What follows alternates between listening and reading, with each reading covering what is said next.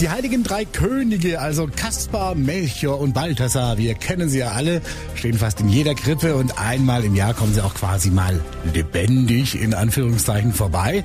In Ulm ist ein Streit um eine ganz spezielle dieser Figuren entbrannt und das hat sogar bundesweit für Aufsehen gesorgt. Paolo Percoco aus den Donau 3 FM Nachrichten. Was war da los?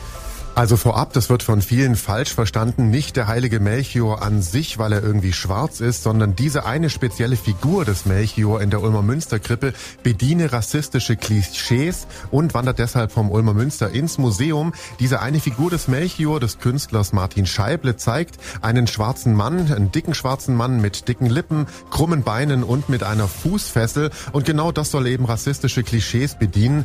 Das ist für mich persönlich auch nachvollziehbar. Ja, aus dem Ulmer Münster ist diese eine spezielle Truppe, so wie von dir beschrieben, wie sie aussieht, ne? mit dieser speziellen Figur von Melchior eben verbannt worden. Wohin damit also? Da gibt's eine Entscheidung, du hast es auch schon erwähnt. Jetzt sollen die Heiligen Drei Könige aus der Weihnachtskrippe des Münsters eine eigene Ausstellung bekommen. Die soll zur Adventszeit im Museum Ulm beginnen. Die Initiative dazu sei vom Museum Ulm selber gekommen und werde von der evangelischen Münstergemeinde und auch von der Stifterfamilie, der die Figuren des Künstlers gehören, begrüßt, so Dekan Ernst Wilhelm Gohl. Im Museum sollen die Figuren dann kunsthistorisch und gesellschaftspolitisch eingeordnet werden. Also ein Bild der Figur sehen Sie auf donau3fm.de. Da stehen auch alle weiteren Infos rund um den Melchior Melchior zu Ulm.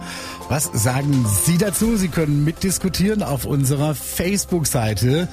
Ja, und äh, Paolo, ich weiß nicht, äh, im Museum Bedient sie da keine rassistischen Klischees, äh, Klischees die Figur? Also? Doch, das tut sie schon. Deswegen wird sie ja im Museum gezeigt, weil sie da kunsthistorisch verglichen und eingeordnet werden kann. Das ah. ist ja was anderes, als wenn sie einfach nur in irgendeiner Krippe rumsteht. Ja, Kunst darf alles. Donau 3 FM. Einfach gut informiert.